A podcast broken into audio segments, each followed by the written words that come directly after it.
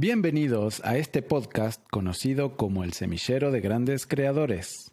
Un podcast de historias, historias de creadores, creadores de código, creadores de productos de software y creadores de empresas.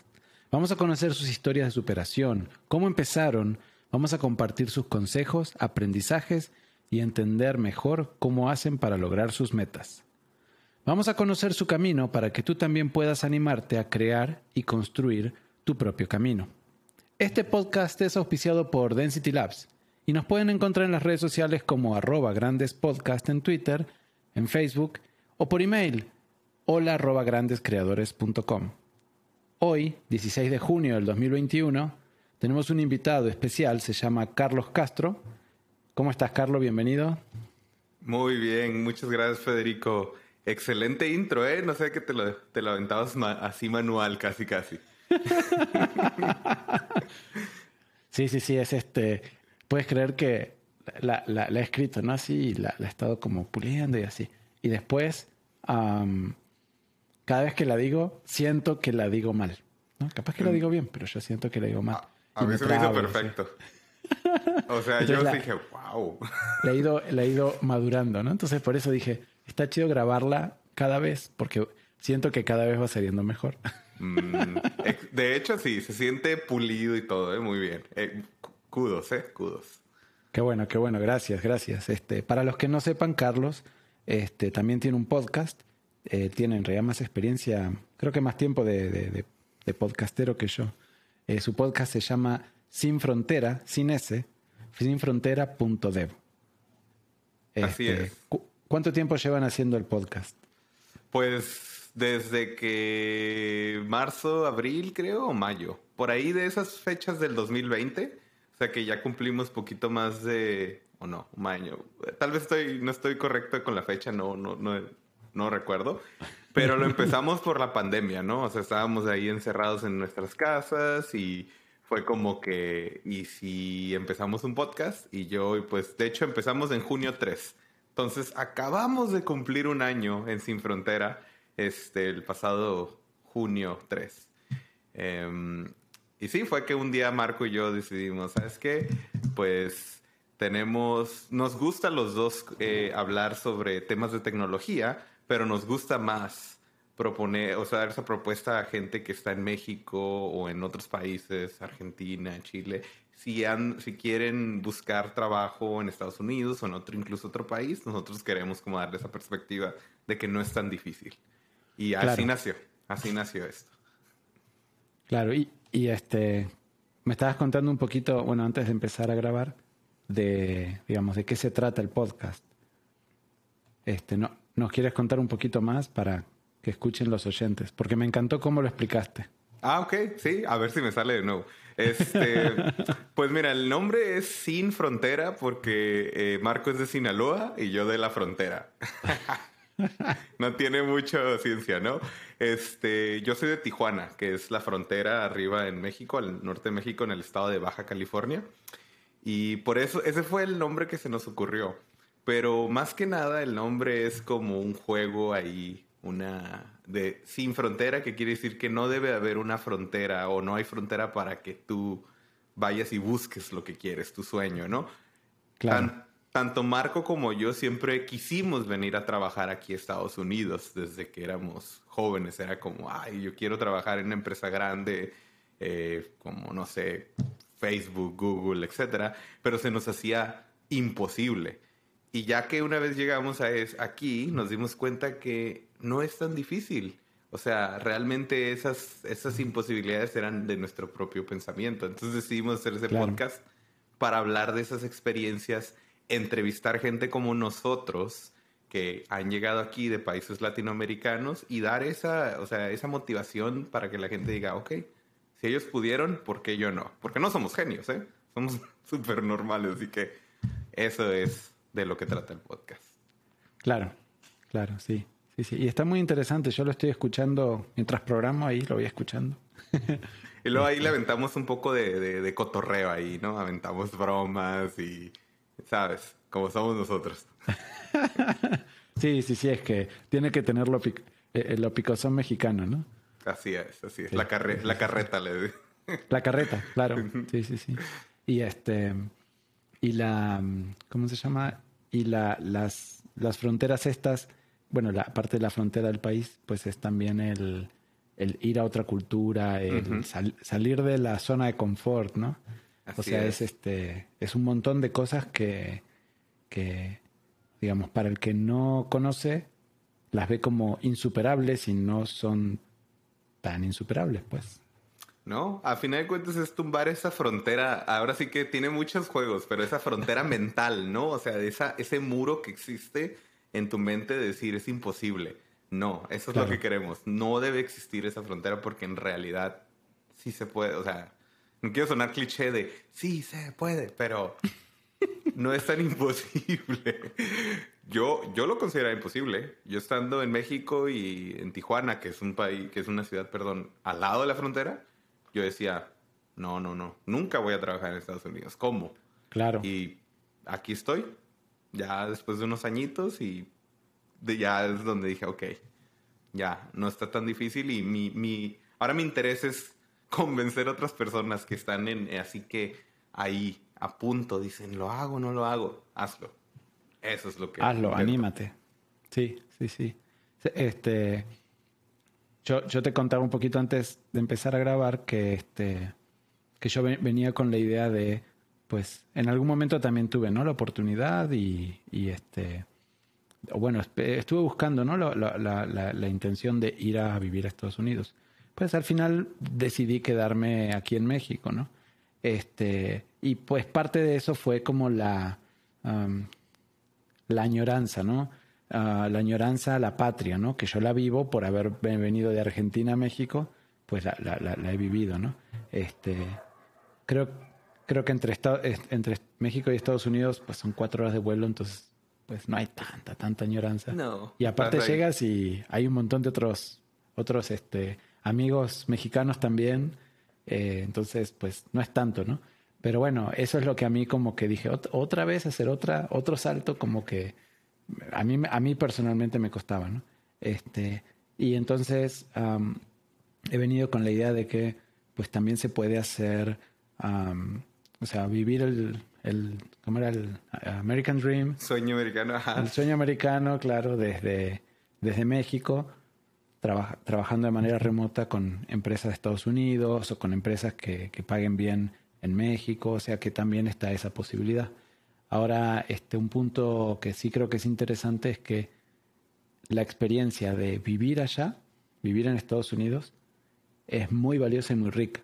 Este, yo lo hice al revés porque yo en vez de irme a vivir para allá, este, pues antes de la pandemia me iba cada, cada mes me iba para allá. Entonces estaba, digamos, la mitad del año estaba allá, ¿no? O sea, más o menos. Entonces, este, no vivía, vivía, pero pues estaba bastante tiempo. Y entonces lo experimenté de otra manera, ¿no? Ahora con la pandemia, pues aquí estamos encerraditos en la casa, ¿no? sí, sí, sí. Sí, pero, pero sí, este, y, y creo que hay, hay camino para los dos lados, o sea, tanto para el que quiera irse, para el que quiera quedarse este, en, en México, hay camino de crecimiento por los dos lados. Creo que esa es la palabra clave, crecimiento. No importa dónde te quedes, a dónde vayas, si sientes que no estás creciendo, ahí es donde tú buscas otro camino, o sea, te vas, o sea, buscas. Yo eso es lo que sentía, yo creo que eso fue de las, más de las mayores motivaciones, que donde estaba en ese momento no tenía mucho crecimiento o iba a tardar mucho, entonces fue mi motivación también de decir, ¿sabes qué? Voy a tomar ese paso y aventarme a, como dices tú, a la cultura, una cultura diferente, alejado de mi familia, casi casi solo, por así decirlo. Ya aquí ya, ya hice comunidad, ya hay comunidad de varios, Tamarco, tenemos una comunidad de mexicanos casi casi, de, somos varios que trabajamos en tech, pero en su momento sí estuve solo, así de ni un amigo, ni un conocido, en mi colchón inflable, en mi departamento. Eh, y pues sí fue, sí estuvo canijo ese, esos digamos que meses iniciales, cuando recién llegué, llegué aquí. Claro, claro, sí, sí, sí, es como, como que este, el, el llegar hacia una ciudad nueva, pues se, se convierte como en, en un ambiente muy solo, ¿no? Hasta que empiezas a encontrar gente, porque lo que me pasa a mí es que cuando voy a Estados Unidos, pues la ciudad está está como apagada, ¿no? O sea, cada uno en su casa, o sea, así, como que si hay fiestas es en un lugar, ¿no? Es un evento, ah, pues está ahí, ¿no? Y está ahí. Y entonces, cuando le trato de explicar a, pues a alguien de Estados Unidos que, que no conoce México, le digo, es que tú llegas a México y es una fiesta constante, ¿no? Eh, entonces llegas y está que el que te vende tacos, el que te vende no sé qué, o sea, y en cada lugar donde vas hay, hay gente, hay, hay este entretenimiento, capaz que hay alguno que chocó, hay una, una señora peleando con otra, o sea. Sí, sí. Sí, sí, sí. Este, todos están así como gesticulando y haciendo. Entonces, tú vas, vas con el carro y la ciudad está viva, es una fiesta. Mientras que en, Estados Unidos es más estructuraditos aparte. Oh, sí, es muy calmado todo, nada, eh, como que, ajá, todo el mundo vive dentro de sus líneas. Sí, sí. Y, y, lo que a mí me sorprende, que me encantaría que hubiera más en, México, este, bueno, hasta por ahí, ¿no?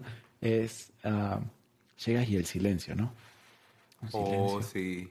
Ah, sí, muy silencioso.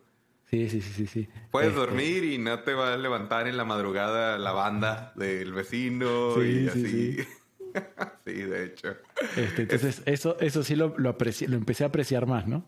Este, y ya cuando voy a México, pues este, el desmadre así que hay y es como que ya me pongo el cassette, ¿no? Cuando voy a Estados Unidos, pues disfruto ese silencio. Cuando voy a, a, México disfruto del desmadre de la fiesta, así. La este, convivencia. sí, que la convivencia, que puedes meterte hasta en una fiesta así a, hola, buenas, a saludar a todos como el primo y te invitan y pues eres parte de, ¿no? Sí, hay, hay mucha hospitalidad y como dices, me encanta ese, eso que dices de que está viva la ciudad, la gente, sí, eh, porque la gente es más cálida y te, como dices tú, aunque sean desconocidos, te saludan o así y aquí es un poquito más fría en cuestión de que casi no se habla de gente que no son conocidos. O sea, a lo mejor también porque hay mucha diferencia de culturas, por lo menos aquí donde yo vivo en, Silicon Valley, pues hay de tantas nacionalidades que a veces las ni siquiera el lenguaje compartimos. Entonces, claro. Está interesante eso. Sí, sí, sí. Es, es este. Cuando a mí me dicen, oye, no extrañas la comida argentina y que la carne y que no sé qué. Y pues eh, a veces sí, ¿no? Este, pero pues ya me he ido como armando mis, he encontrado pues mis proveedores de carne y así, ¿no? Este, a ver, pero la, pregunta es, ¿es lo mismo que en Argentina o no? Es distinto. Mm. Es distinto, pero este, ¿qué pasa? Si yo voy a comer unos tacos y los comparo con un asado argentino, pues este, si lo, si lo miro con esos, esos ojos, pues le voy a encontrar cosas negativas y de la, de la otra manera, ¿no? Si, si vas con la, con la mentalidad de, o bueno, con la perspectiva de voy a comer tacos y te sirven un bistec grandote que está, está crudo, ¿no? Este, o está a medio término, dices, oye, pues esta carne está cruda, ¿no? O sea, claro. Entonces, este, he aprendido como a disfrutar cada experiencia por lo mm. que es. Entonces, muy bien. No puedo comer tacos sin, sin, este, sin salsa, porque pues no puedo. Pero si voy a comer un bistec así en, un asado argentino, este, pues no le voy a poner salsa ni loco. Mm. ¿No? Porque, a probar el sabor de la carne. Claro, sí, porque son cosas distintas, ¿no? Sí, sí. Entonces, este, ya como que me, me, Al principio sí, sí sentí esa añoranza de la comida. Este, pero después cuando empecé a, decir, no, pues voy a disfrutar los tacos como lo que son, porque sé que si voy a Argentina no los voy a tener. Y entonces, pues los disfruto. Y después cuando voy a un restaurante argentino en, en, México, pues lo hacen, eh, se llama la tropicalización de la comida. Ah, sí. Lo, lo, hacen, pues, por ejemplo, te ponen las salsitas, ¿no? Y yo me siento ofendido. ¿Cómo me pones salsita para un... para mi bistec. Para mi bistec, claro. Este, entonces, pues ya aprendí como a relajarme un poco más en esas cuestiones y mm. disfrutarlo, pues, por lo que es, ¿no? Es como cuando yo veo aquí unos tacos de esos con queso, así, de esos de hard shell, de que tienen, y digo, eso no es un taco. Eso, no es un taco. No sé qué es, pero no es un taco. Y luego de carne molida para acabarla de molar. Es que carne molida, queso y quién sabe qué tanto. Y digo, no, no, no. Para mí mi taquito de carne asada con maíz, guacamole. Y yo soy norteño, entonces nosotros usamos guacamole con todo. Entonces, sí. Por eso es diferente. Para todo guacamole. Sí. ¿Pasta de diente guacamole? El niño se lastimó, guacamole, ¿no? Y guacamole ahí en la herida. La herida, sí. Sí, sí, así cicatriza, cicatriza de guacamole y así. ¿no? Ya. Sí. Este, el, el, este, lo, lo que de- después me pasó fue que llegué a Estados Unidos y me sorprendió el precio de las verduras, ¿no? Que es un Uh. jitomate, un dólar, ¿no? Así de, Caro. ¿Cómo puede ser? Sí. Yo estoy más acostumbrado y en Argentina es igual, pero aquí es más, mar- más marcado. Hay mucha más variedad de verduras, hay mucha más variedad de, de- de vegetales, entonces de, de frutas también. Este, hay unas que son como una estrellita, que no me acuerdo ahora el nombre, y este, a mi esposa le encantan. eh, y que, que las hemos com- comido mucho en Colima. Entonces, este, llego, a- llego, llego a Estados Unidos, quiero, este, quiero comprar verduras y yo acostumbrado a cargar así, sí, da, pero sí. Pero después cuando ves la- el, el ticket dices, ay mamá, ¿no? Este, Sí. ¿qué, qué, qué rompí? Es, es más barato comer mal aquí. O sea, hamburguesas, hot dogs, pizza. Pero si quieres comer bien, te va a salir caro. Que esa diferencia en México, ¿no? En México es cara la comida como rap. Bueno, por lo menos yo recuerdo eso. que procesada. era McDonald's, Burger King eran caros. O sea, una hamburguesa Sí, costaba cara, pero en cambio la verdura estaba más barata, ¿no? Y aquí no, aquí es al revés. La comida rápida, uno, dos dólares una hamburguesa. En cambio vas y compras un tomate y te cuesta un dólar. Y te quedas, Sí, a sí, ver. ¿una hamburguesa o un tomate? sí, sí, sí, sí, sí. Y es este. Y los tomates son. Bueno, yo los considero como de me- menor calidad.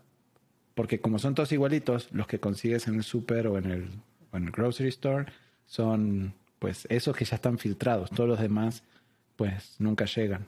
Entonces, este había una empresa que se llama Imperfect Food, que lo que hace es te vende todo Ah, ese sí. remanente. O sea, te vende pues un tomate que no cumplió con esos estándares. Creo que sí la, la había escuchado del Imperfect Food. Y te mandan una caja con todo, todo eso. Y ahí sí ya es un poco más barato, pues, o sea, no sé, a la mitad de precio, qué sé yo. Mm. No más que tienes que esperarlo que te llegue a tu casa y todo, ¿no? Este, como siempre ando a las corridas cuando voy para allá, pues obviamente que, que nunca No, pedí, pues, ¿no? Pero Sí. amigos que están allá, que viven allá, me dicen que, que ahí sí pueden encontrar como esa, eh, digamos, un poquito más el estilo de, de México, ¿no? De, Ah. de verduras baratas. Sí. No, lo voy a, lo voy a checar, lo voy a checar. No, nunca los he probado. Lo- Luego me cuentas a ver qué te pareció. Bueno, pues Excelente. Pues este, cuéntanos un poquito. Me, me- me decías que eres de, mm, de Tijuana, ¿verdad? De, Tijuana. Sí. Tijuana, este, yo, yo lo conozco como este. ¿Cuál es? Este Tommy Jerry y el. Bueno, esos dibujitos así, que está el cactus. Sí. E- esa era mi imagen de México, ¿no? Cuando llego a Colima, cuando llego así a la- al continente, pues me encontré con otra cosa, ¿no? Y yo así, de, ¿dónde están los cactus? Yo quiero ver los cactus. El desierto, los, El chami- desierto, los cha- sí, sí, sí. chamizos dando vueltas así, no hay nada. Sí, sí, sí, sí, sí. Entonces, a- a- así, así me imagino, me imagino Tijuana. Ah, sí, oh, wow, increíble. Yo, pensé que la perspectiva de Tijuana ya era un poquito como de ciudad, porque pues es Tijuana, pero pues, a ver, ¿qué te digo? Yo creo que la gente se confunde con el desierto de Sonora, que también está en la frontera, y por eso dicen como México allá arriba es un desierto, ¿no? Pero, pero pues no, no, Tijuana es una ciudad súper desarrollada, o sea, digo, no, no es Ciudad de México, y yo no conozco tampoco muchas grandes ciudades de México porque cuando estaba allá no viajé tanto. eh, pero para mi ver es una ciudad pues grande eh, con bastantes, eh, ¿cómo se llama? Economía. la ventaja de Tijuana que tiene o, o la cuestión es que hay mucho extranjero que vive en Tijuana y trabaja en Estados Unidos. O sea, son Ah. americanos viviendo en Tijuana eh, por la renta más barata, a lo mejor, o por situaciones personales, y cruzan y, ahí está, ¿no? Entonces hay mucho de ese como binacionalidad de entre, o sea, Estados Unidos y México. Y pues hay muchas, o sea, mucha la industria de tech está despegando bastante. No está tan grande, yo creo, como Guadalajara o Monterrey o Ciudad de México, pero ahí va, sobre todo por la cercanía ¿no? a Estados Unidos, San Diego. Y sí, o sea, veo yo, por ejemplo, últimamente la industria de lo que es la venta de casas, están construyendo por todos lados edificios de venta, venta de, propiedad de edificios y unos precios muy atractivos para el extranjero, no para el, un tijuanense común y corriente. Pero por eso está creciendo, pues está mucha gente extranjera viniendo y a la vez mucha gente de otros estados que a veces buscaban el sueño americano, pero por alguna razón no lo lograron y se quedaron ahí, lo que le llaman la inmigración, ¿no? O sea, claro. migración, no inmigración. O dices migración. No sé, pero el punto es que hay este ¿Migración? Migración, ¿no? Ajá, sí. Y mucha gente de todos, de muchos estados, muchos, este, incluso hasta países. Entonces, pues eso es Tijuana, una ciudad moderna, eh, grande, no hay, bueno, sí hay chamizos, o sea, no, no sé cactus en algún otro lugar hay, pero, pero está todo bien este, modernizado y todo. claro. Yo llegué a conocer este el ¿cuál es el lugar que conocí? Eh, Sonoita, que está Sonoita, es, este es un Ah, donde está Puerto Peñasco está un poquitito más arriba. Okay. O sea, está de donde está Tijuana al este, unos, unos 100 kilómetros, pasando Mexicali, como al doble de Mexicali más o menos. Ok, ok, ok. Porque... Este, he escuchado de Sonoita, pero nunca he ido, creo. ¿eh? Yo pasé, la verdad, no, no conozco ah, mucho.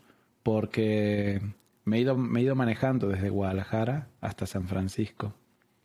Este, y entonces he cruzado, he cruzado tanto por ahí como por Nogales, por este Arizona.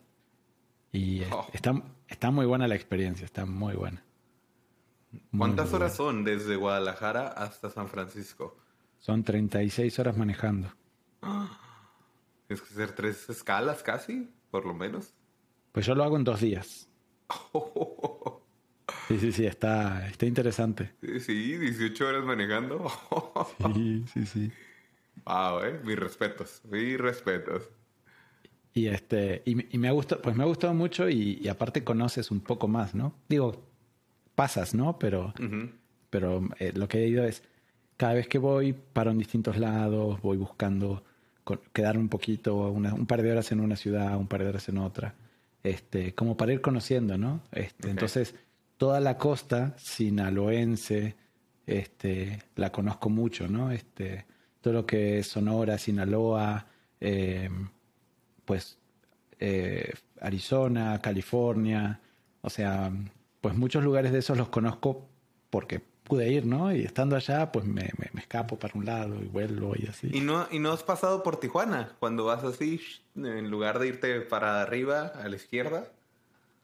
Pues eh, justamente quería agarrar, este, o sea, lo, creo que lo máximo que llegué a hacer fue ir por eh, Mexicali, o sea, mm. acercarme a Mexicali, pero este, no, no he llegado a cruzar por Tijuana simplemente por los tiempos, porque me decían que es muy tardado cruzar por, por ahí porque hay mucha afluencia de carros.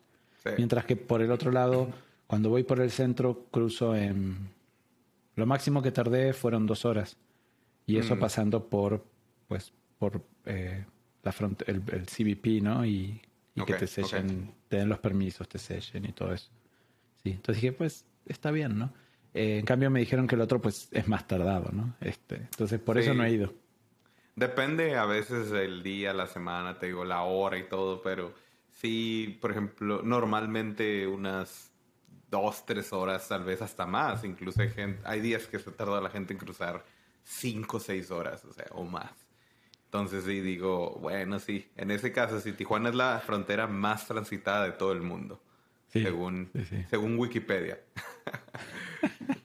sí. En, cambio, yo por el otro lado he cruzado como en 20 minutos a veces. Sí, Porque está, pues. está solo, pues. Sí.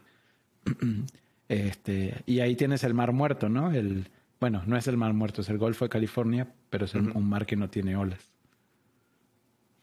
¿En, en dónde? En, la parte de... Entre Baja California y, este, y el continente. digamos, al oeste de Hermosillo, toda esa zona este, no tiene olas. Fíjate que no he ido tanto yo a esa zona de... Cuando estaba allá te digo, no, al parecer no viaja casi nada, pero, pero sí se supone que hay muchos lugares, por ejemplo, a donde he ido es San Felipe. Este...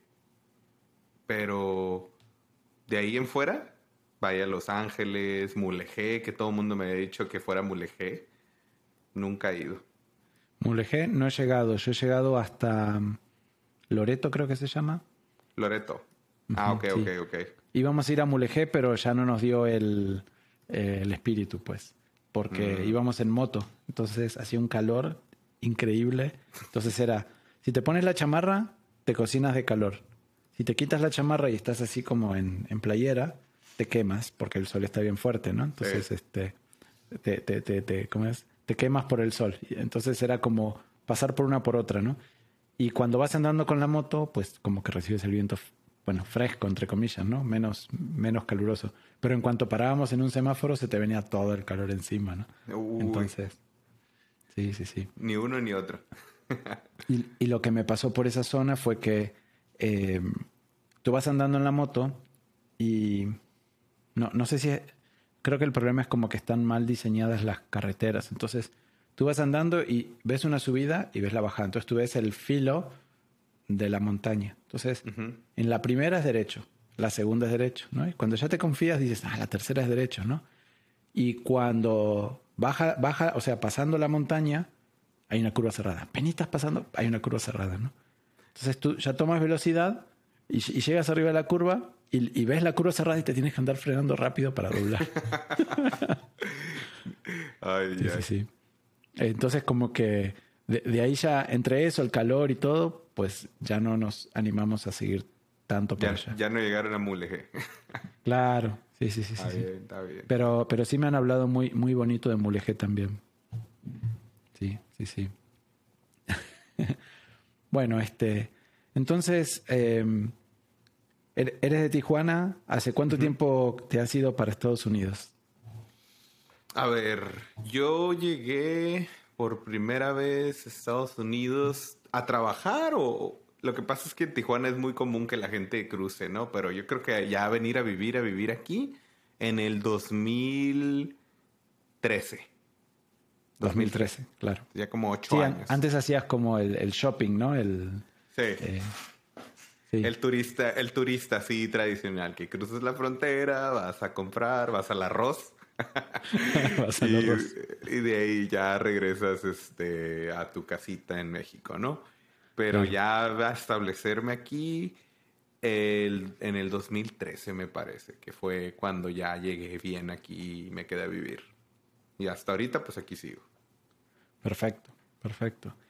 Este, si tuvieras que, si, alguien quisiera seguir una carrera como la tuya o, una trayectoria como la tuya, ¿qué, este, ¿qué consejos le darías? Ok, pues ahora sí que si nos vamos desde que empecé mi, a buscar en Estados Unidos o qué tan atrás nos queremos ir. ¿Qué tan atrás nos queremos ir? Pues este, es una buena pregunta. Eh, en realidad, digamos, eh, bueno, tengo otra pregunta para seguir con eso, que es este, ¿qué, hubieras sabido, qué, hubieras deseado saber antes de, animarte a ir para allá, ¿no? Este, pero sí, si quieres partámoslo, entonces hablemos de antes de antes de decidir a irte y después de decidir a irte, ¿verdad? Ok. Este, pues mira, cómo llegar aquí o, cómo fue mi carrera llegar aquí fue, pues yo estudié, ahora sí que ingeniería en computación en la universidad, este, Universidad Autónoma de Baja California. Y, pero ya desde antes yo ya traía esa como vocación. Ahí, me ves cuando en los tiempos de MySpace, no sé si lo recuerdas, editando el, el HTML de mi, de mi sitio y poniendo ahí temas y ya sabes hackeándolo, decía yo. Y mucho antes de eso, ya estaba yo en lo que, lo que hacía como, eh, ¿cómo se llama? soporte técnico, en el sentido de que claro. era, era el, el, el, mi familia me, me denominó como el, la persona que arreglaba las computadoras de todos. Entonces, que la computadora tiene virus, ah, el David la puede formatear. Ah, que la computadora está lenta, ah, David. Por cierto, digo el David porque yo soy Carlos David por cierto. Tengo dos. Claro, entonces en, profesionalmente te conocen como Carlos y en la familia te conocen como David. Exactamente. No, no hay otra explicación. Así es por alguna razón. Como Carlos es mi primer nombre, aquí en Estados Unidos todo el mundo es Carlos, Carlos, Carlos. Pero en México toda mi familia me dice David. Está bien raro. Entonces te digo, ¿y por qué menciono esto de las computadoras? Es porque ya tenía esa como especie de, de pasión por la computación, los ordenadores, como dicen, de siempre me llamaron la atención, arreglarlos, descomponerlos, jugar con ellos. Entonces estudié ingeniería en computación. Terminé la carrera de ingeniería en computación en la UABC y conseguí un trabajo en el gobierno del estado. Y ese era más como de soporte técnico, ¿ok? Entonces, ahí era como más, eh, trabajaba como en instalación de redes, en instalación de, no sé, redes inalámbricas, redes cableadas, soporte técnico de computadoras, impresoras, todo lo que fuera del área de, le llamamos informática. Pero yo estando ahí, yo siempre dije, ¿sabes qué? Pues, y eso es antes de la decisión de, de Estados Unidos, estaba como de, pues yo veía estas conferencias de Google I.O., este, donde Google anunciaba sus más grandes cosas y decía yo, ah, mira qué curado. y mi sueño era, algún día, algún día quiero trabajar en Google. Ese era mi, sueño en aquel momento, ¿no? Y fue como, pero pues obviamente yo saliendo de la carrera, pues no, no sabía ni qué show, entonces conseguí ese trabajo. Y ahí me ayudó mucho porque, o sea, mantenerme un ritmo de trabajo ya profesional, tenía un jefe y mi jefe para esto era muy, muy, eh, ¿cómo te digo? Abierto a cualquier cosa que quisiera hacer yo, en el sentido de que le dije un día, oye, a mi jefe, me gustaría empezar a programar sistemas aquí. Y dijo, pues oh, bueno. ¿qué tal? Ajá. O sea, en lugar de soporte técnico, yo le dije, yo, yo quiero, yo, yo, yo sé programar, le dije, me gustaría hacer programitas. Y se quedó, pues bueno, tenemos ahí unas cosas que más o menos deberíamos de automatizar y así. Y así es como empecé yo ya a encargarme más en, en, cuestión de, de, hacer como programas, ¿no? Por ejemplo, automatizamos ahí un... Eh, en la entrada del, del lugar donde trabajamos del complejo para, para recibir atletas, pues todos entraban con unos gafetitos y a veces el guardia, no sé cómo estaba, pero los, los, tenían que registrar y tenían una lista gigantesca de nombres. Y yo les dije, ¿por qué no ponemos eso en una base de datos? Y con, una con un escáner, nada más les ponemos un código de barras a esos gafetes y, y ya. lo registras, ahí le pones su palomita de que vino. Y si no vienen, pues ya les llaman a su casa. Y dijeron, ah, ¿se puede hacer eso? Y yo, pues sí.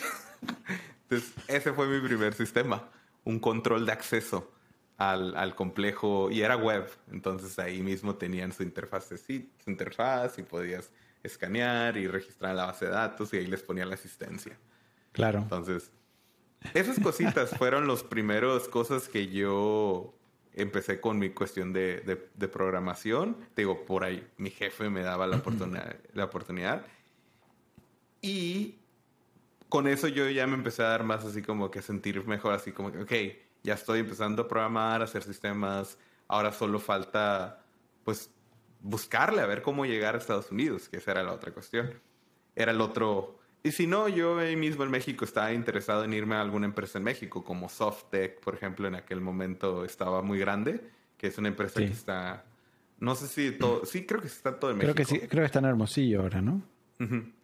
En Ensenada tenían una gran, como un edificio grandote y yo la veía como, ok. Y había otras, pero yo ya tenía la, la, la mentalidad de que acá. Pero, te yo llegué te, por, a veces digo que por suerte a Estados Unidos. Y fue porque un maestro mío de la universidad este, siempre había estado diciéndome como, no, que puede ir a Estados Unidos, que solo se tiene que poner las ganas, las pilas, y yo, no, ¿cómo lo voy a hacer, profe? Está muy difícil, allá jamás. Y en ese tiempo había una empresa que ahí fue, ah, lo dio con, él me, él me contactó con ellos, pues, y era una de esas como estilo agencias, que lo que hacen es buscar talento. Yo, yo creo que les he escuchado en muchos lados, es pues, encontrar talento en México para llevárselo a Estados Unidos, ¿no? Claro. Entonces, este, ahí fue donde, donde yo inicié este, como que el camino y fue en esta agencia que se llama Tech México. No sé si todavía esté ahí, la verdad, hace mucho que les perdí el, el rasgo, pero ellos trabajan en, trabajan en Tijuana y pues ahora sí que su chamba era agarrar y buscar la forma de como que encontrar un perfil técnico para que tú pudieras aplicar y ayudarte a sacar la visa de trabajo, que es lo principal. Y de ahí ya este, te vas y agarras tu proyectito en Estados Unidos y ya te vienes a trabajar. Entonces, eh, ese fue mi camino. Yo sé que mucha gente ha, ha, aplicado, por ejemplo, directo a las empresas, pero en mi caso particular yo tuve esa experiencia que fue a través de una de estas agencias. Y fue buena, fíjate. Ellos fueron, o sea, se han escuchado, no sé si han escuchado, pero historias macabras de... Sí, sí, sí. O sea, de, cosas terribles que llegas y, no hay em, ni, empresa que te reciba, ¿no? No, no, no. Es, fíjate, es algo muy difícil porque hay, ajá, hay, hay muchos, ¿cómo se llama? Scams Ajá, muchos, ni sé cómo, pero muchas ahí trampas y, y, luego a veces incluso hay gente que ha tenido muy mala experiencia de que los tienen con contratos muy, muy feos, así de que, ay, no, no puedes renunciar porque te van a cobrar quién sabe cuánto dinero. Pero fíjate que yo no tuve mala experiencia con, con esta empresa y me ayudaron mucho a enfocarme como en el mercado que ellos tenían abierto en ese momento, porque yo tenía mucho de que yo quería ser iOS engineer o Android. Claro. Y, y cuando en ese momento ellos me dijeron, oye, está bien, nos gusta que tú quieras hacer eso, pero ahorita tenemos más web, me decían. Tenemos mucha, hay mucha demanda en, en Silicon Valley y en general Estados Unidos para web developers. Entonces ahí fue donde yo me decían, si quieres, podemos intentar en tu ramo, que es lo que más me gustaba a mí y, era lo que más le sabía porque había estado también practicando iOS. O puedes eh, aprender un poco de web y empiezas a buscar proyecto en web. Y yo, pues, lo que hay. ahora, sí que no, ahora sí que no me puse mis moños, ¿eh? De que, ay, no, yo quiero hacer iOS. No, no, no, no, lo que haya, lo que haya. Porque, porque iOS es lo mejor. Ajá, sí, yo quiero ser programador, de verdad. Y, oh. y, técnicamente es muy, es muy bueno, el ambiente de iOS es muy bueno, pero pues hay mucha más demanda web. Exacto. Sí, creo que eso se ha eh, mantenido en los, con eso se ha mantenido con los años.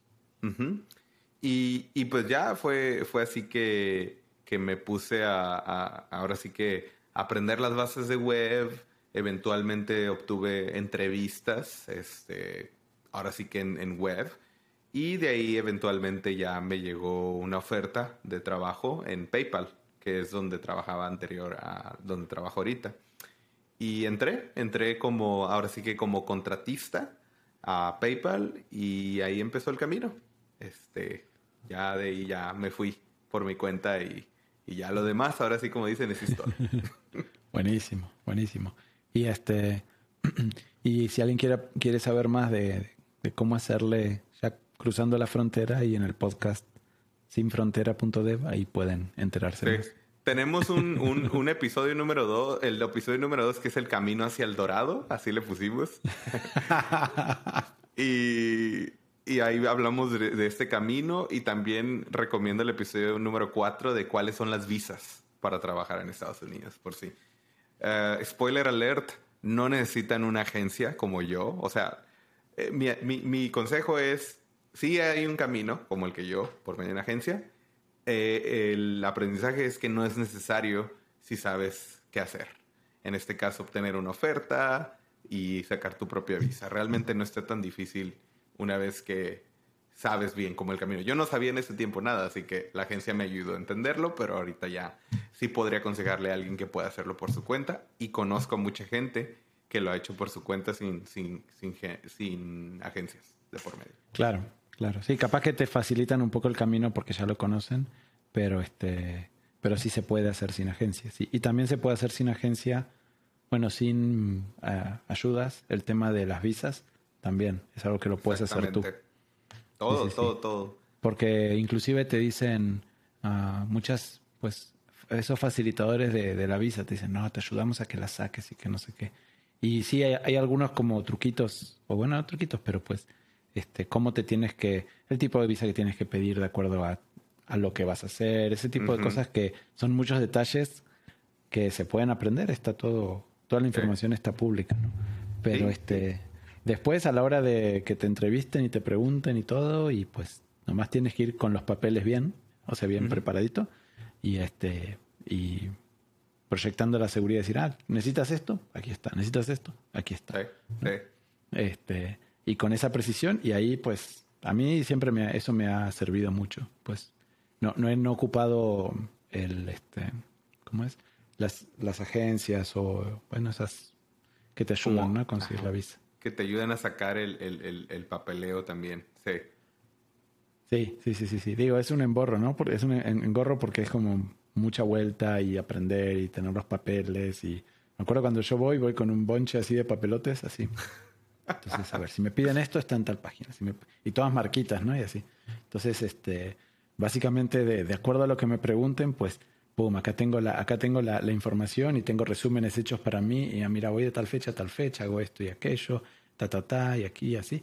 Este, entonces, pues, voy preparado para todas las contingencias. Y sí, uno, uno, se prepara hasta todo, pero al final llegas a la entrevista y nada, te piden un par de cosas y ya. O es que, es que uno escucha las, las anécdotas, ¿no? De que, uy, no, me pidieron esto y me pidieron aquello, y te, te empieza a dar ese miedito, ¿no? Y por eso mejor llevas todo lo que todo, todo. Así llegas como libro abierto frente al, al, al, cónsul, ¿no? Y aquí está, pregúnteme lo que quiera.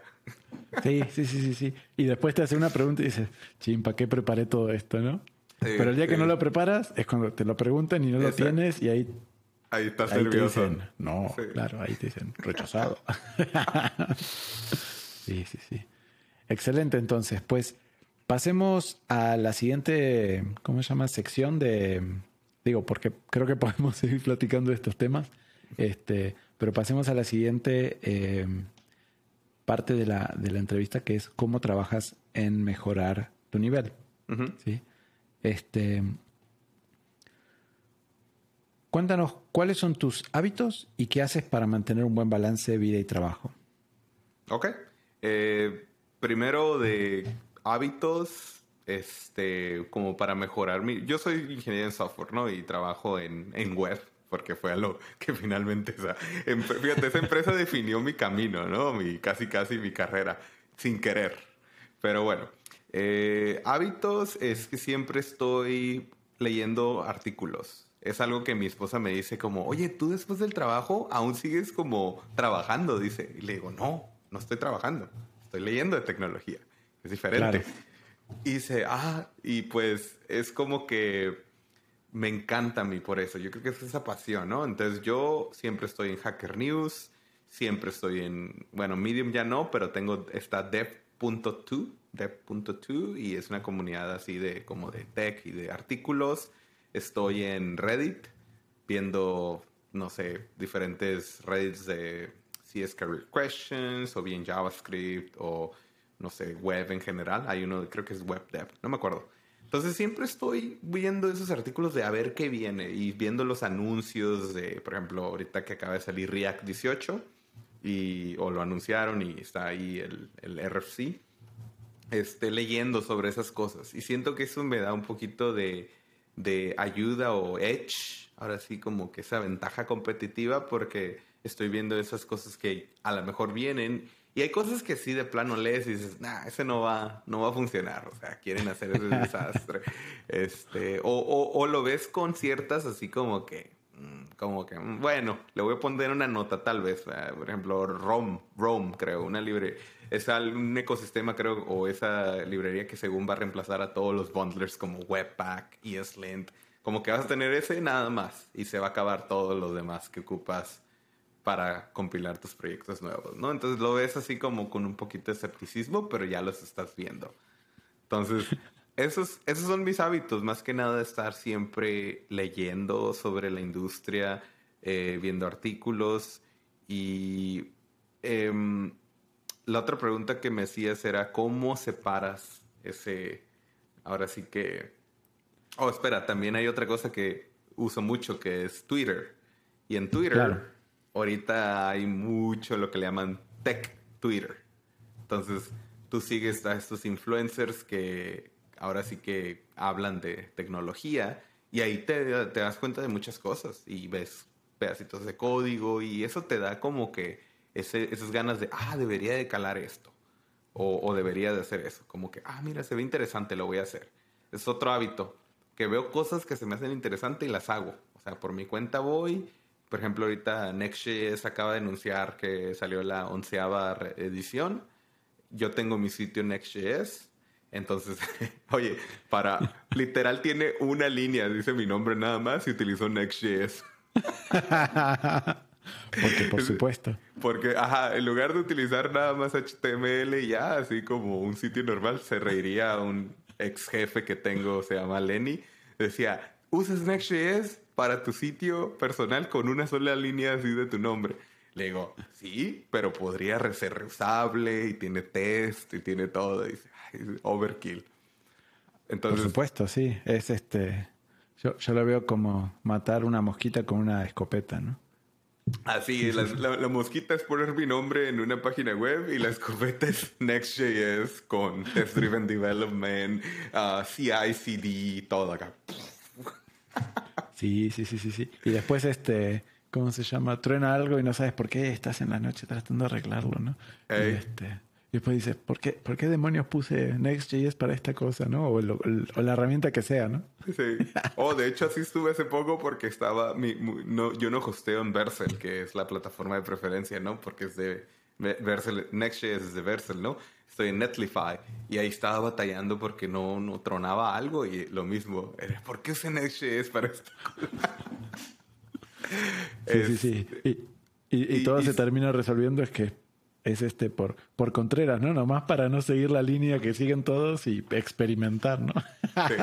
exacto. E, es que yo lo veo de esa forma. Es una forma de forzarme a mí mismo también de estar al tanto de la industria porque es relevante, ¿no? Aunque sea un overkill. Pero bueno.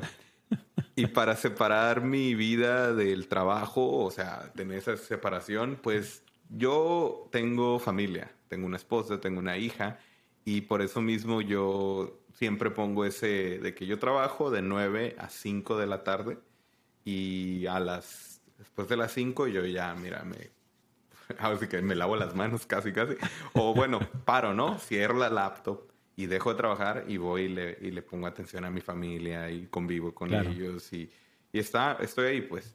Y ya obviamente, ya cuando mi hija está dormida y mi esposa, no sé, está haciendo otra cosa, si hay tiempo es cuando yo ya me pongo a hacer este tipo de cosas de Next.js o cochineros de otras cosas, pero generalmente eso es donde, o sea, yo, yo sí tengo ese muy definido y lo hablé con mi jefe y fue, o sea, siempre ha sido claro eso, ¿sabes qué? Eh, yo este es mi horario de trabajo y después de eso no, no estoy como que trabajando horas extras, o sea, ya, eso es de, casi casi yo pongo esas reglas para poder mantener ese balance entre la vida y el trabajo, porque si no, te vas y, ahorita con la pandemia que todos trabajamos de casa, eh, se ha sucedido mucho eso de que la gente mezcla sus vidas y su trabajo. Sí, sí, sí, sí, sí. Este, yo, mm, bueno, justamente grabamos eh, el último episodio que publicamos fue sobre el home office. Mm. Este, hicimos un debate. Acabamos de grabar uno sobre que va a salir, probablemente salga antes que este. Este, bueno, va a decir, ya salió gracias a la magia del cine. Uh. este, que es sobre, pues, hicimos como nuestras conclusiones, ¿no?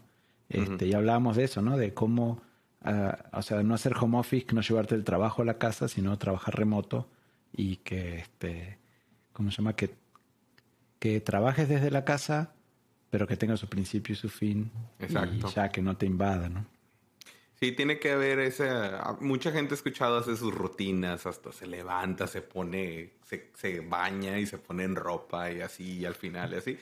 En mi caso, yo al principio de la pandemia sí empecé muy de que trabajaba mucho, se me figuraba, o sea, se terminaba a las 5, 6, 7 y ahí yo ahí, porque estaba como, no sé, empezaba todo esto y el home office y así, ¿no?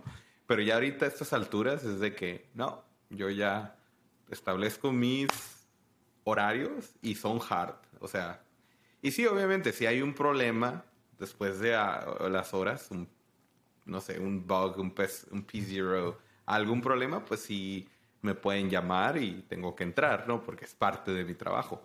Pero es muy raro, o sea, de que... Es más, desde que entré a Netflix nunca ha pasado lo bueno, porque soy el nuevo. Pero en, PayPal yo creo que me pasó a lo mucho como dos o tres veces en seis años. Entonces, claro. O sea, Eso como sea se puede manejar, ¿no? Ya si es diario, ya ahí sí es un problema.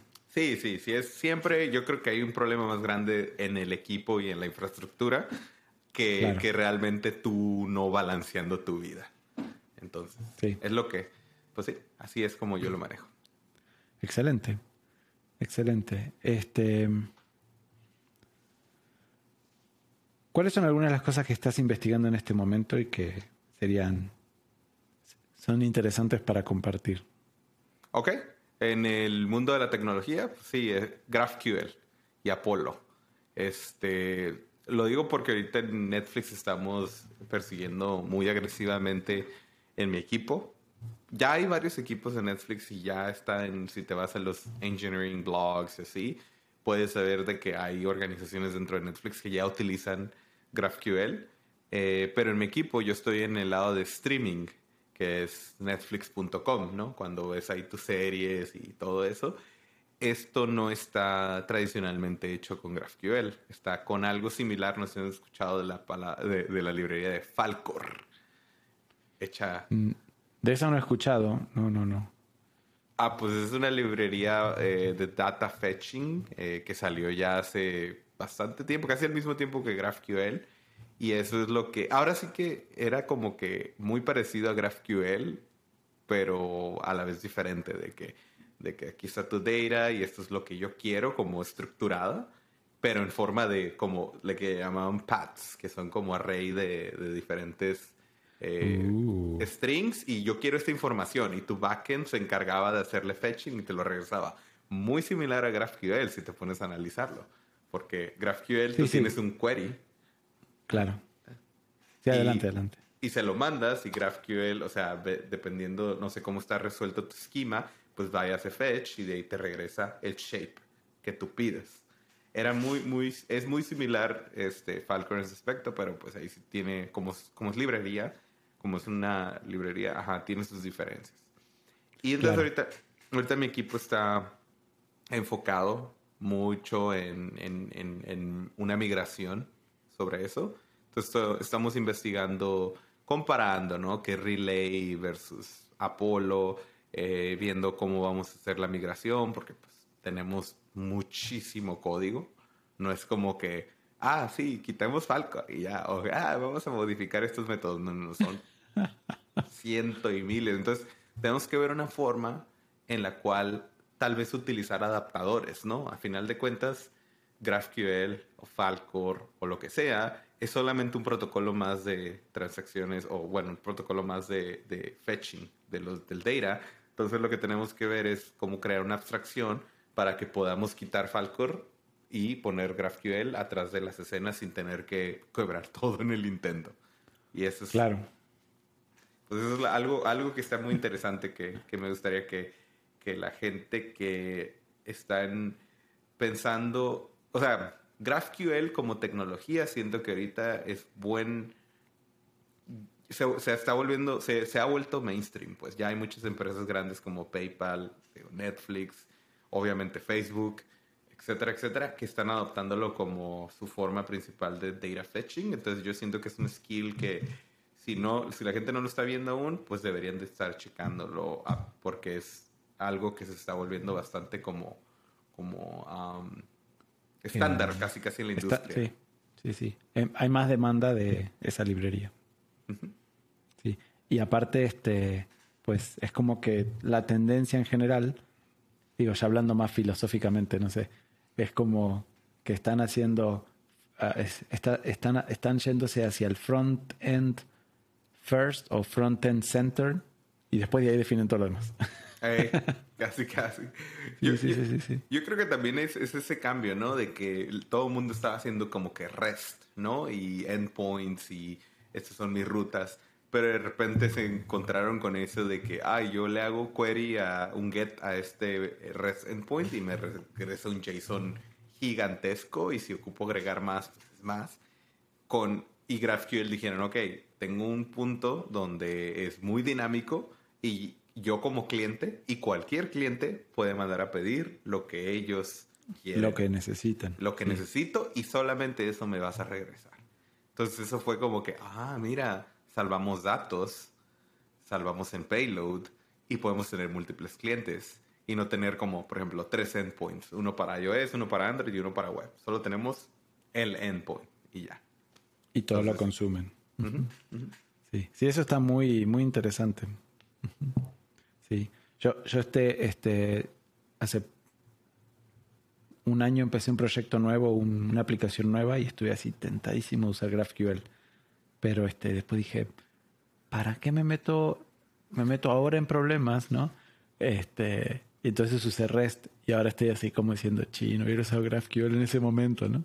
Como que en ese momento era fácil, ahora pues está, es como tú dices, es una migración, hay que dedicarle esfuerzo. Digo, se puede, pero... También hay que ser muy conscientes de las herramientas que usas con respecto, porque GraphQL es una herramienta a final de cuentas, ¿no? O sea, sí resuelve ciertos problemas que REST no lo hace, pero yo siempre digo, la gente, o sea, decir, ay, GraphQL para todo, GraphQL para todo. No, no, no. Es más bien con la herramienta que te sientas más cómodo y eres más efectivo, esa es la que eliges para hacer algo que tal vez es como más que, que ocupas más este rapidez, ¿no? Sí, sí, eh, sí. Eh, y esa fue la razón por la que, ¿cómo se llama? Por la que no quise meterme con GraphQL, porque dije, pues, hasta hacerlo andar y todo, va a ser un show. ¿Para, ¿Para qué? Ahora realmente no nos aporta nada. Y como tenemos, o sea, como tenemos un cliente y un endpoint, bueno, varios endpoints, pero digamos, un solo cliente que consume, entonces, pues, si necesitamos una nueva, o sea, un nuevo parámetro o algo, un nuevo atributo, se lo agregamos y ya. Total, eh, es uno solo el que lo usa, ¿no? Es lo mismo que decíamos con mi sitio web de una línea de, de, texto con Next.js. O sea, agarras y pones que GraphQL, que Schema, que Resolvers, Strong Typing, le metes TypeScript para un endpoint con cinco, con cinco propiedades. O sea. Sí, sí, sí. Entonces, por como la escena de la pistola desnuda y media, ¿no? Que se ponen a pelear así, este, es un tiroteo y entonces uno saca un arma y el otro saca una escopeta y el otro saca un rifle y así, hasta que termina armando una bazucota grandota. Ah, pues, ah, eh, por eso digo, no, eh, mejor la herramienta con la que uno se sienta más familiarizado y si, y si ya llegas a un punto en el que evalúas otra tecnología, es porque está resolviendo un problema que tienes, no tanto porque, ay, es lo más nuevo. Yo digo que la gente aprenda GraphQL por su cuenta porque es una tendencia en la industria. Pero no... Sí, porque te lo van a pedir. O sea, cuando vayas a un trabajo te lo van a pedir. Pero definitivamente no intenten agarrar y meter GraphQL en todo. E igual que como cuando la gente está queriendo meter blockchain. De que para todo. Blockchain esto, blockchain el otro. Y vamos a meter blockchain. Como que, sí, sí, sí, sí, sí. Excelente. Entonces, este, hablemos un poquito de eh, hagamos un poco de introspección de tu vida. Eh, ¿Cuál es tu principal aspiración en tu vida? Oh, wow. Esa es una pregunta bastante filosófica. A ver. ¿Cuál es mi principal aspiración o cómo? Inspiración. Ah, inspiración. Inspiración en tu vida. Sí, perdón, creo que yo dije aspiración. Ah, ok. Es que no. Aspiración es como que a, qué vas. Inspiración. ¿Hacia dónde vas? Ajá. Inspiración. Pues. Ahora sí que. Inspiración. A ver, vamos a definir. ¿Qué me hace continuar? A ver, hay que rehacer la pregunta. o sea, ¿qué te.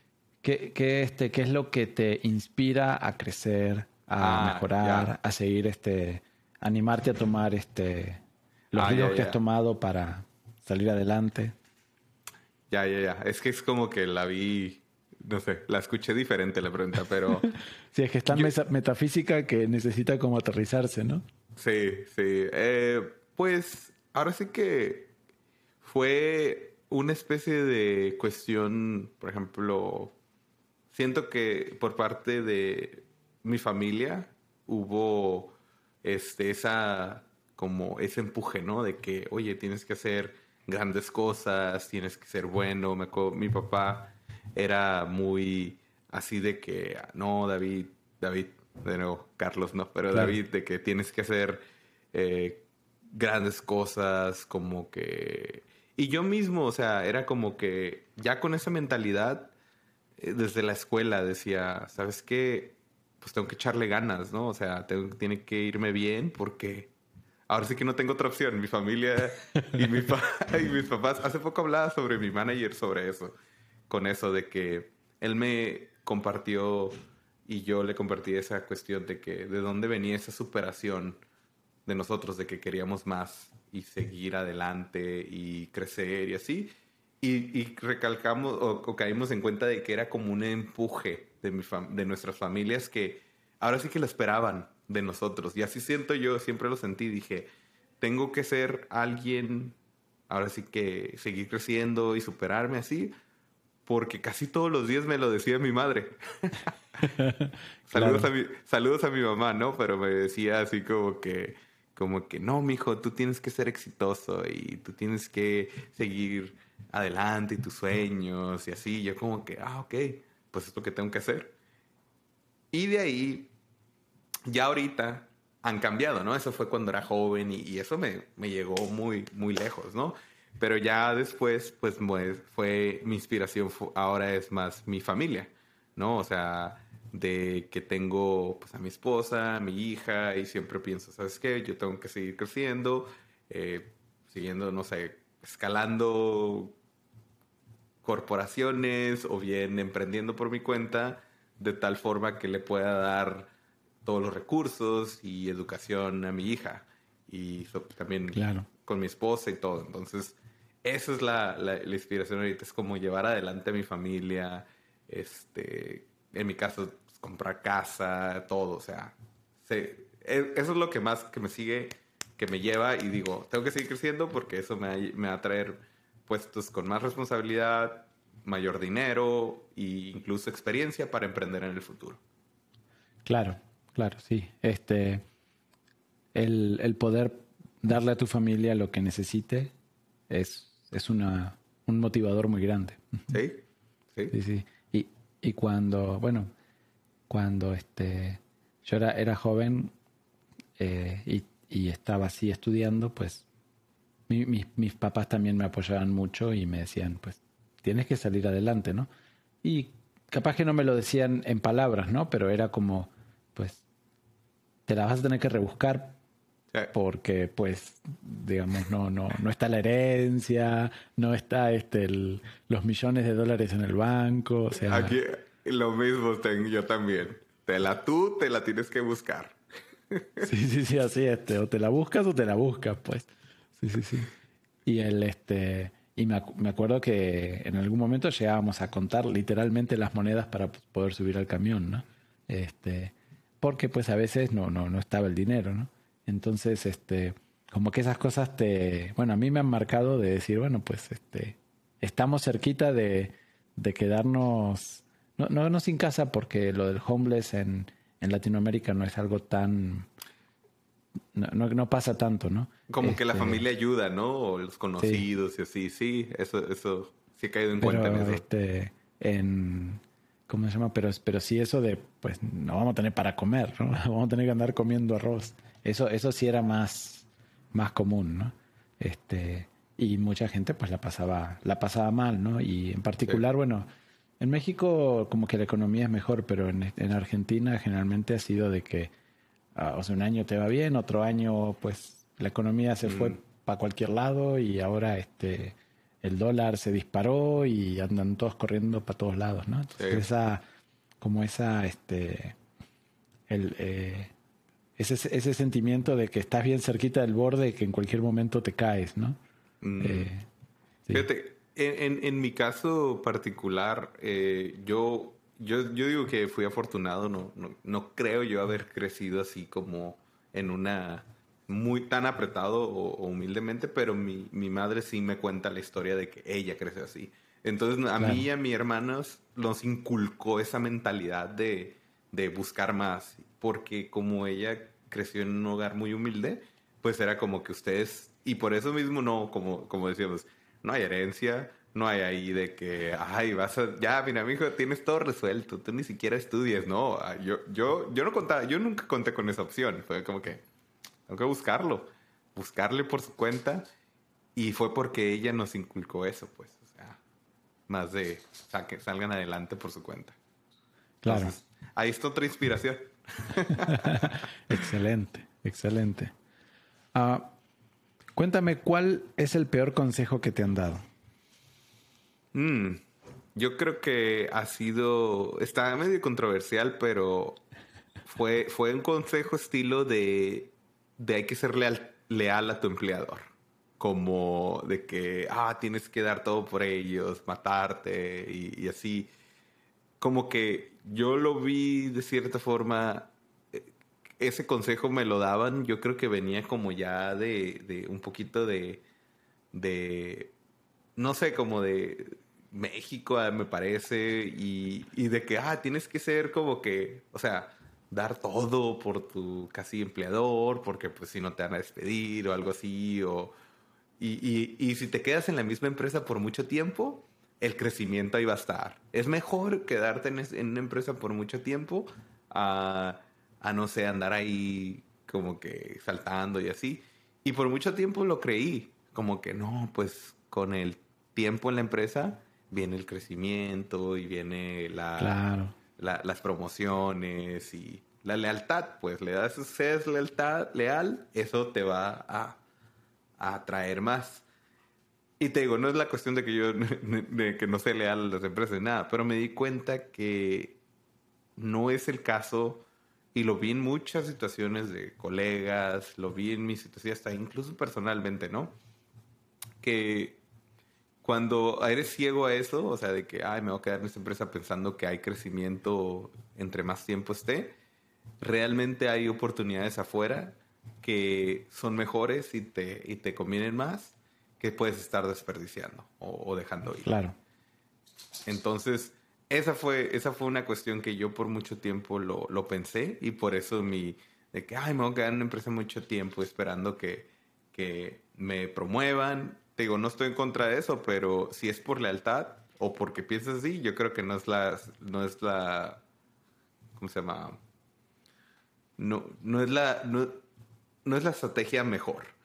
Sí hay que, sí hay que ser leales cuando hay crecimiento y que estás viendo que tienes un path, un camino, pero no solamente porque es así de que, ay, estoy aquí y debería de quedarme aquí porque pues, es lo que me han enseñado. Entonces, pues eso, eso fue el, ese, fue el consejo y ahora siempre le digo a la gente que no dure más de, dependiendo cómo vean su crecimiento, pero unos dos, tres años por empresa, casi les digo. Claro, claro, sí, sí, sí, o sea, este, esa, es que, esta, esa, esa sensación de, no, es que si me voy a otro trabajo voy a perder, no sé, la seguridad o voy a perder el, y pues no, la verdad que hay, hay opciones muy buenas afuera que...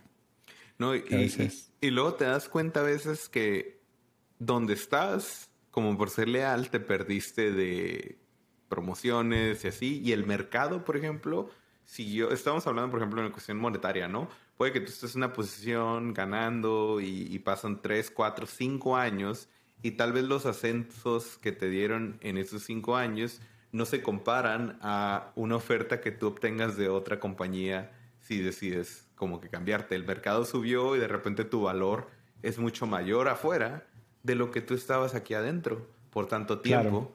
pensando y buscando eso por lealtad. Entonces, ahí es donde te das cuenta, oh, mira, uno que es leal, pero no se ve la remuneración, pero si te vas por allá, mira, pum, de repente sí, todo subió, todo, todo estás en otro nivel, y ahí es donde como que, ah, mira, te das cuenta, pues. Sí, sí, sí, este, yo por, por lealtad, este, tuve malas experiencias, este, con, con este socios y con así este empleadores también. inclusive me perdí una oportunidad de trabajar con TopTal por eso. O sea, rechacé una oferta de TopTal. Por la del O sea, pero de TopTal Core Team cuando estaban empezando. Uy. Pues ves, es, es, lo que te digo, o sea, no sé si es algo de que uno piensa o le da más valor a la lealtad, así como, sabes que no, aquí estoy bien y debo de seguir haciendo esto, pero cuando sales y lo ves de los... Cuando te vas y lo ves desde afuera, te das cuenta que, oye, mira, yo haciendo todo eso cuando realmente, pues, estaba en otro nivel, tanto monetariamente o tal vez responsabilidades. Y, y es por eso es que para mí ese es el peor consejo. Claro, claro, sí. Y en, y en, este, en Density lo que se maneja es, digo, aprovechando que estamos hablando de este tema, ¿no? En Density lo que, se lo que, lo que manejamos es un, este, se maneja el tema de un career path mm. que lo, lo empujamos con el cliente. O sea, lo, le vamos al cliente y le decimos, a ver, este, ¿cuáles son las cosas que vas a necesitar a futuro? ¿Qué vas a necesitar el próximo año, el próximo dos años, próximos seis meses, o sea, y en base a eso armamos el Career Path junto con cada persona. Decir, ah, mira, esto es lo que, este, está esto que es lo que la industria quiere, está esto que es lo que este cliente en particular quiere, ¿sí? Si, este, si, alguna, si ninguna de estas tres cosas te, te convencen, digamos, de, te interesan hacer, pues también están estos otros proyectos, estas futuras necesidades. Te puedes preparar para este esta, esta posición que va a venir en seis meses y pues este, te vas a, un nuevo proyecto con, con, este, con otras, con otras, este, otras posibilidades de crecimiento, ¿no? Este, no, no, no sé si eso lo hacen otras empresas, pero ese, esa onda de, ah, digamos, promover el crecimiento a los a los, a los chicos, a los, a los ingenieros, es algo que hemos estado trabajando mucho en estos últimos años para que todos tengan ese, ese crecimiento, ¿no? Este, y junto con eso también el crecimiento de, de, compensación, ¿no? Que, vaya asociado a eso.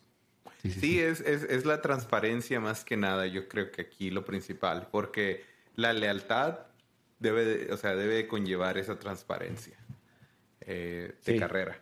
Y, y eso es lo que yo estaba en contra, de ser leal solamente por, por lealtad. Así como, ah, aquí estoy y pues ni modo, no sé qué va a pasar conmigo. Pero, pero en cambio, si tienes un PAT y tu empleador, en mi caso yo siempre he sido, mi problema es lealtad con el empleador, ¿no? No, no de otras cosas. Pero si tu empleador te da ese, ese, ahora sí que, ese aseguramiento de que tienes un PAT y de que con eso conlleva o sea, depende de tu esfuerzo, conlleva estos niveles y escalones, adelante. Yo estoy sumamente... En mi caso, yo siempre, el problema ha sido cuando hay esa lealtad, pero no veo el camino frente a mí. Es como, pues no sé ni a dónde voy, no sé, aquí estoy, no sé a dónde voy, no veo dinero, no veo carrera, no veo promociones, pero aquí sigo. Entonces ese es el problema que yo ahora fundamentalmente tengo con ese concepto de pues quédate ahí porque pues ya llevas mucho tiempo y adelante. Es como que, claro, sí, la, lealtad ciega sin este, ¿cómo se llama? Sin, sin ese apoyo de crecimiento es donde, sí, no tiene sentido. Donde, ajá, donde están los problemas. Claro, sí, sí, sí. Completamente de acuerdo. Este, va. Entonces pasamos a la siguiente pregunta. Este, bueno, la siguiente, eh, ¿cómo se llama? Sección del, del, este, de la entrevista, ¿no? Hablemos de tus planes y objetivos para el futuro. ¿Cuáles, este, ¿Cuáles son las tres cosas más importantes para ti hoy en términos de objetivos y planes? dentro de mi carrera, definitivamente es, primero que nada, agarrar un poquito más de... Así que como acabo de entrar a esta nueva empresa, es como organizational knowledge o como saber realmente lo que estoy haciendo, porque la tecnología ahí está y tú puedes aprender, pero luego hay otras que es cómo llevar a cabo tu trabajo con los colegas, con los partners, y ahora y, y, y, así dentro de tu organización. Entonces, ese es mi objetivo ahorita, es nutrirme de todo ese contexto de la gente alrededor de mí y ver cómo se manejan los proyectos dentro de Netflix y cómo se, como ser successful. Ese es mi primero. Estratégicamente es uno de mis puntos porque el siguiente punto mío y objetivo es planeo saltar a, management. Este, ahorita soy contribuidor individual eh, o ingeniero así a pie, como dice Marco. Este, así le dice. Eh, boots in the ground, ¿no? Boots in the este. ground, ándale, literalmente.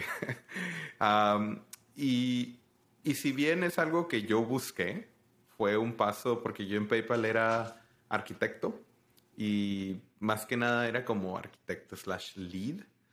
Y eso como que me... Ahora sí que era menos programar y más dirección. Entonces, claro. en Netflix yo dije, ¿sabes qué? Quiero volver un poquito a mis raíces, a puts in the ground, echar, unas, echar líneas de código, resolver más problemas con mis manos. bueno, con la mente más bien, ¿no? No con los dedos, pero... Pero mi idea después es eh, management, porque sí me interesa mucho la cuestión de las personas y la dinámica y el crecimiento de los individuos. Y lo agarré esto de por sesiones de mentoring que tenía con, con muchachos dentro de muchachos muchachos dentro de PayPal y externos. Este, estaba mentoreando a un muchacho este, latino aquí en Estados Unidos que él quería entrar él quiere más bien entrar en el mundo del software y pues, o sea, tuvimos varias sesiones y me gustó mucho, fíjate, se me hizo muy interesante. Y ahí fue donde empecé a agarrarle amor a, eso, a decir, oye, pues tal vez, o sea, management es un rol, definitivamente, eh, que involucra ser un poquito, sobre todo management y software, tanto problem, problem solver, o sea, resolver problemas, pero también lidiar con gente y personalidades y crecimiento, buscar ese pat de los individuos. Entonces eso me interesa mucho a mí.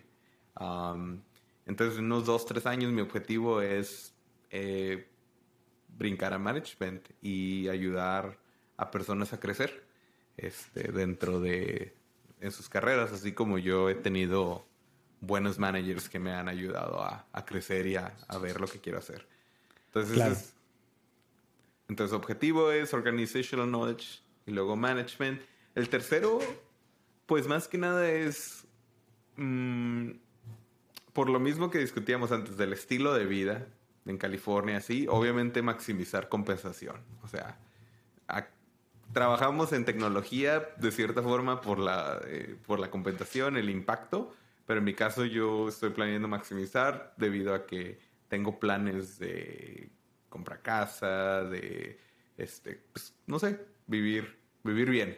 Y desafortunadamente aquí en Bay Area, que es donde vivo, todo está muy caro. Entonces, carísimo, carísimo. Entonces, lo que tienes que hacer es, y luego ahorita con la inflación, al parecer, en lo que estuvimos guardaditos dentro de nuestras casas, todo lo que, todo subió afuera. Sales afuera a comprar y, no, hombre, todo carísimo. Entonces, pues tienes que seguir subiendo, subiendo, subiendo. Es, el constante, ahora sí que, carrera. Claro. Y pues eso es lo que también estoy, o sea, buscar siempre subir para equivalente a buscar más compensación, ver si, o sea, management para impactar a otros individuos cerca de mí dentro de sus carreras y obviamente saber cómo funciona la, organización para poder también ser ahora sí que más clave y sacar esas iniciativas de una mejor forma y a la vez buscar estas oportunidades para las personas que estén en el futuro bajo de mí. Excelente, excelente.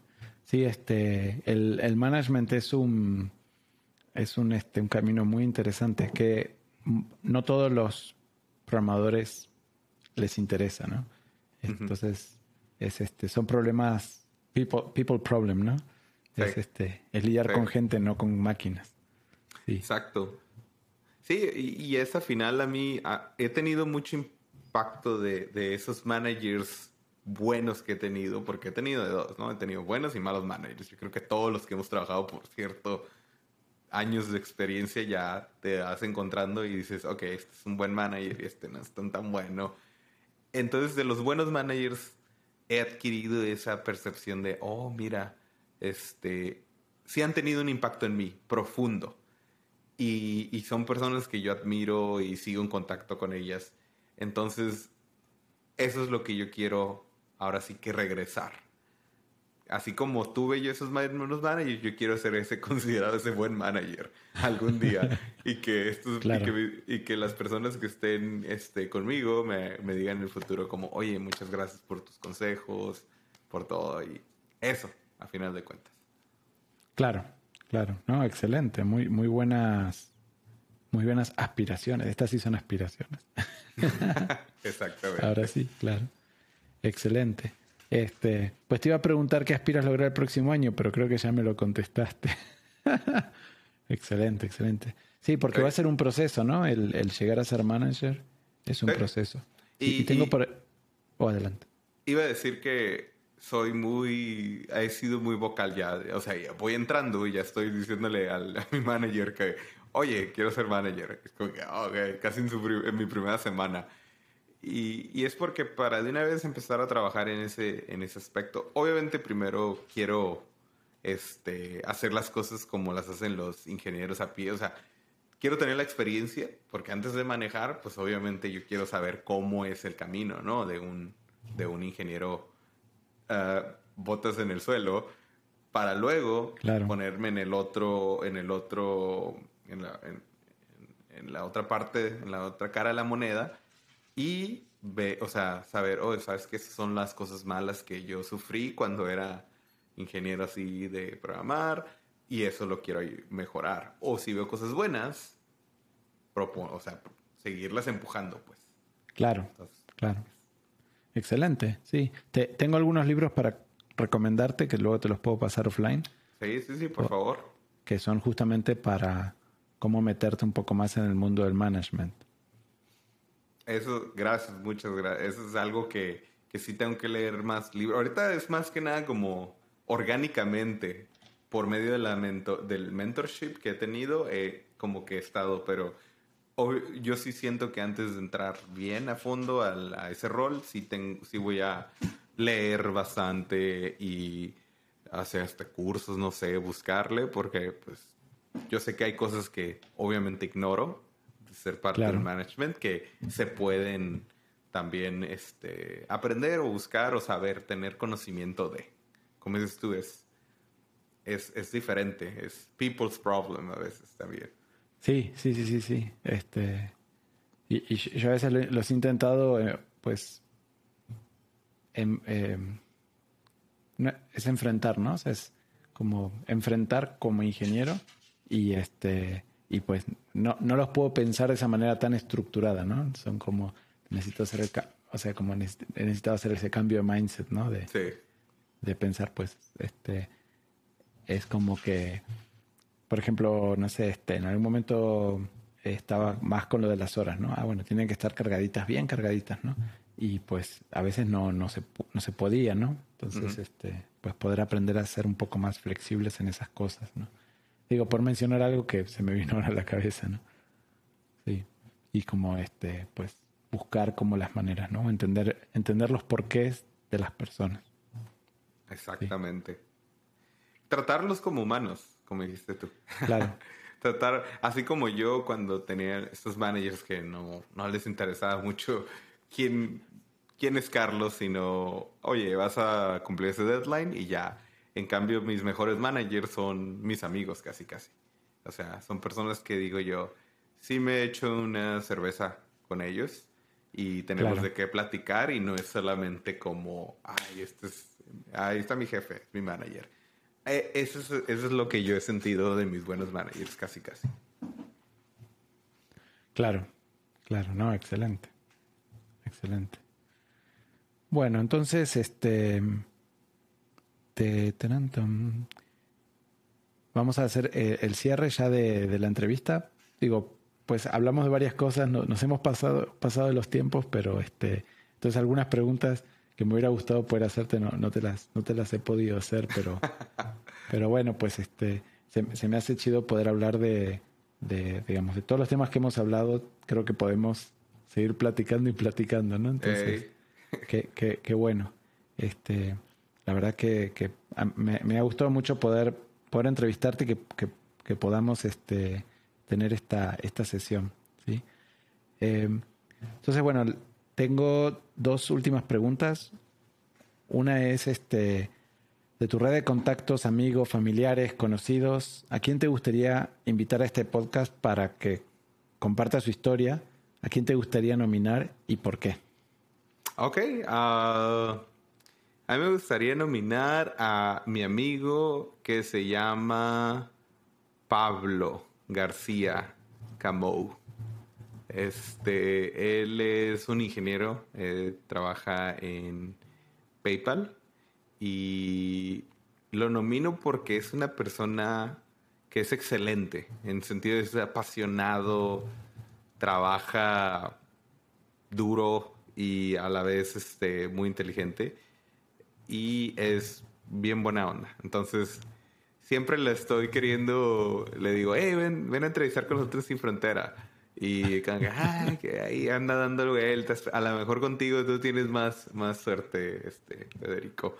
Pero, pero sí, es muy apasionado, digo, excelente. Y yo creo que este, tendría bastante de qué hablar eh, de cosas de ingeniería en software y excelencia en, dentro de, de la materia.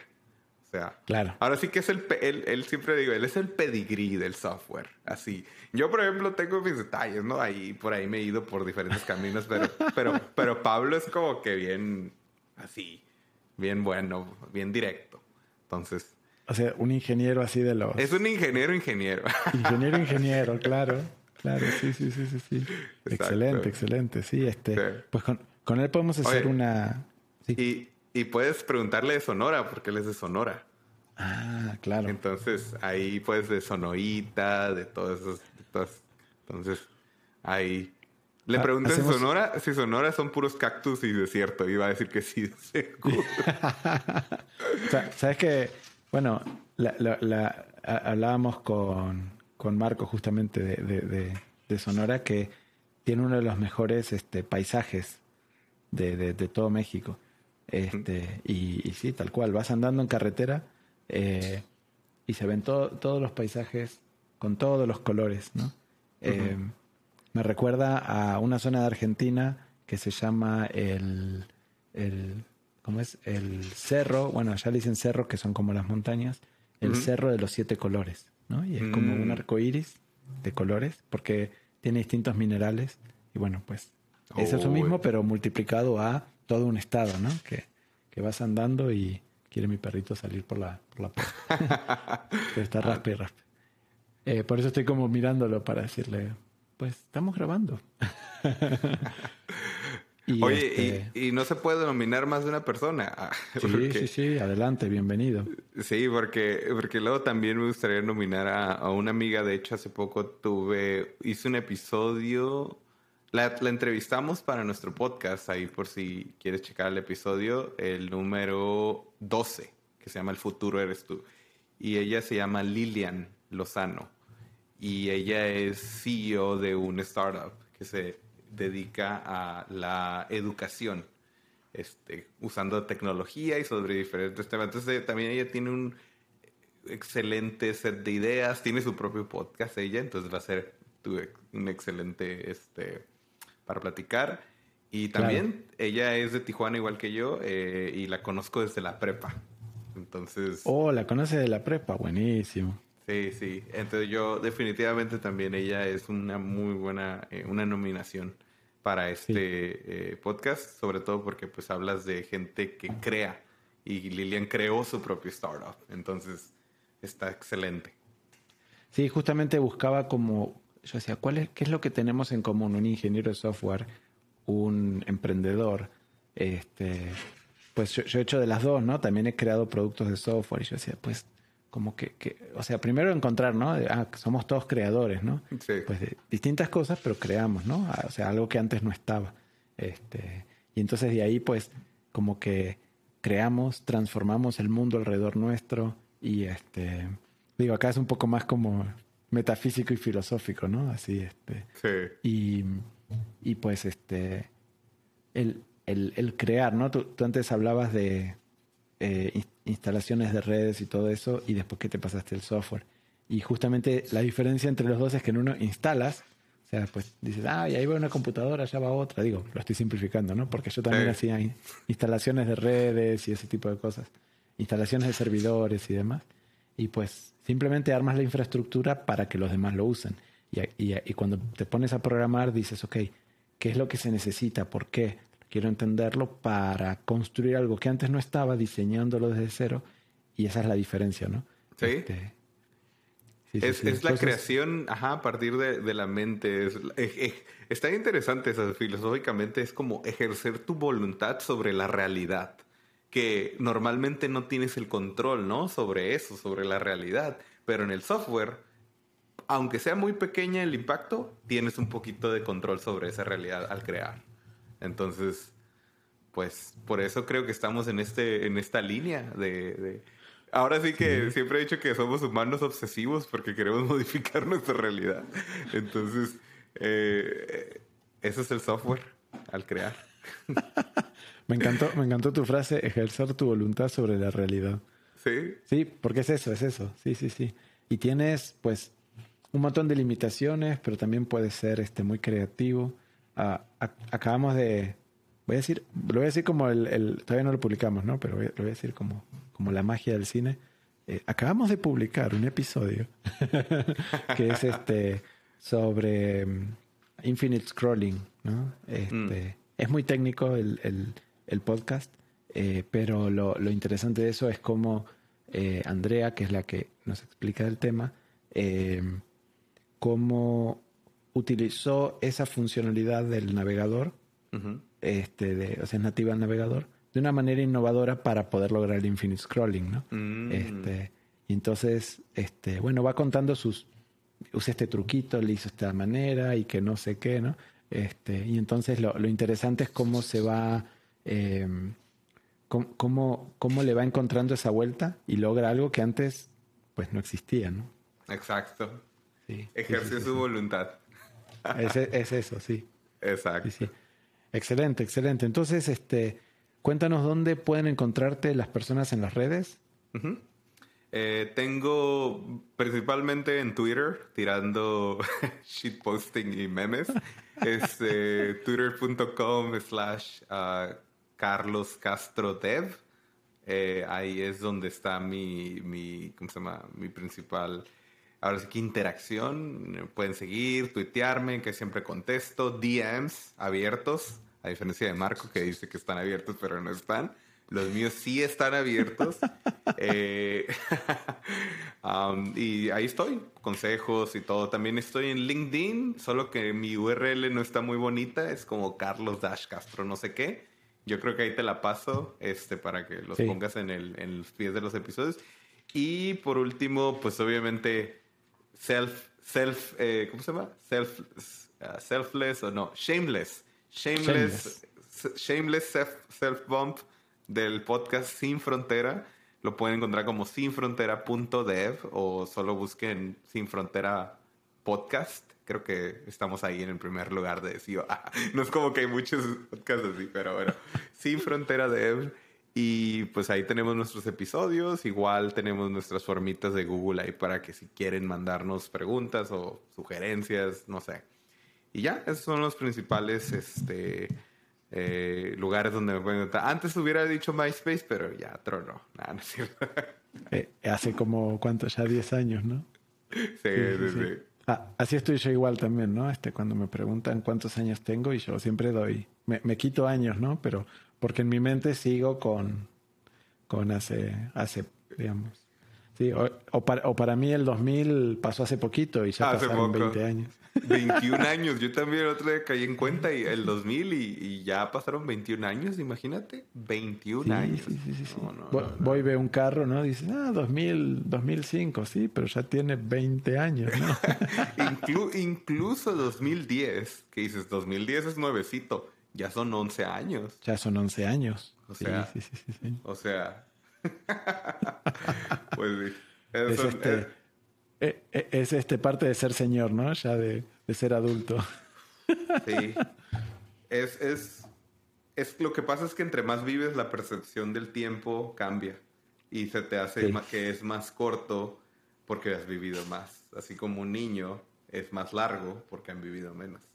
Entonces, Sí, sí, sí, sí, sí. Y este, bueno, ya volviendo, así como último, últimos comentarios filosóficos. Este, imagínate cómo sería la sociedad si, lo- si los niños nacieran con nuestra, con todas nuestras experiencias en su, en su mente. Entonces, o sea, de los papás. Claro, Oh. claro, con Oh. toda la, digamos, con toda la memoria, todas las experiencias que han vivido los padres, que se le transfieran a los hijos, porque los hijos nacen sin experiencias, entonces todo es novedoso para ellos, ¿no? Sí, sí. Eh, mientras que eh, los, los viejitos ya están hasta amargos de la vida, ¿no? Entonces, este, Sí. porque todos ya lo han vivido, todos ya lo han hecho, ¿no? Este, entonces, imagínate cómo sería el mundo, ¿no? Si este, si transfiriéramos todas esas experiencias. Pues sería un mundo de, de gente que solamente quería hacer cosas y crear nuevo, ¿no? Las cosas normales serían ya aburridas, porque después de unas 10 generaciones, ¿qué, qué, qué te va? O sea, imagínate que esa gente ya visitó, no sé, todos los países, ya hizo tantas cosas. ¿Qué hay de nuevo? ¿Qué hay de nuevo sí, para hacer? Sí, Sí. Sería, sería una... O sea, yo, yo me iría hasta tan dark que tal vez después de unas 10 o 20 generaciones a lo mejor ya no quisieran algunos humanos existir, porque ya no habría nada nuevo, a menos que nos Ya no habría nada nuevo que hacer. sí. Ajá. Se- se- sería este, una sociedad muy innovadora y muy amarga, ¿no? Muy, Exacto. Sí, sí, sí, infeliz. Qué bueno, qué bueno que hay un git reset entre los hijos y los padres. O sea, como que te agarran y todos tus commits en tu mente y le di tu hijo y pum, git reset hard. Y Empezamos de nuevo. cero. Me encantó, me encantó. Sí. Excelente. Carlos, muchas gracias por participar. Este, y te aviso en cuanto esté publicado el, el podcast. Muchas gracias a ti por, por la entrevista. Me, me divertí mucho eh, platicando y todo. Excelente, excelente.